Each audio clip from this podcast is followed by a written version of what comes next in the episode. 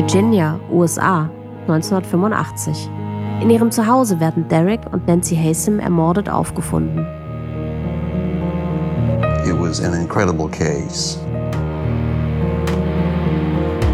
So brutal, such a crime of passion. He should never be released because she was quite sure that he would kill again.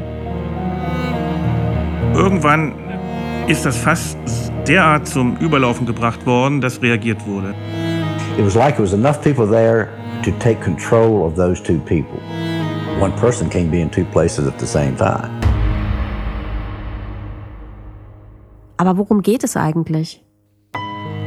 I think Elizabeth was in the house at the time of the crime, and I have reasons for that. And I will go into those reasons if you like. But the prosecutor cut him off at that point and said, No, sir, you've answered my question. Thank you very much.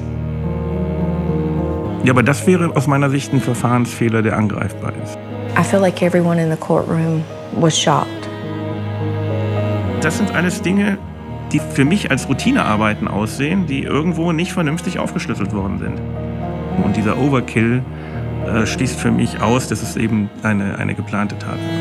Und vor allem spricht das wiederum ja auch nicht für eine Unschuld von Herrn Söring. I can't say that he wasn't there. The DNA says it's not his. Whether or not she wanted her parents murdered. I really hated him when he'd come on TV with some new petition, but I realized that he had a perfect right to be trying to bring this up and secure his freedom.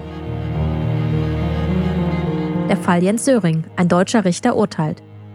In insgesamt zehn Folgen schaue ich mit Dr. Ralf Gieserübe, Richter und Präsident des Landgerichts Hannover, auf den Prozess gegen Jens Söring aus dem Jahr 1990.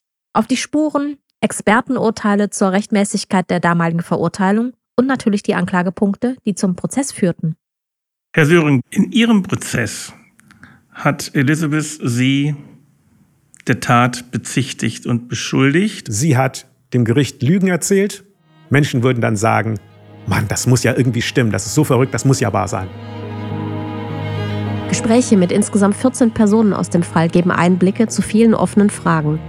Unter anderem kommen der Bestsellerautor John Grisham zu Wort, Senior Investigator Chuck Reed und eine ehemalige Mitgefangene und enge Freundin von Elizabeth Hasem, die 13 Jahre lang mit ihr inhaftiert war. Ich habe ihr Leben gerettet.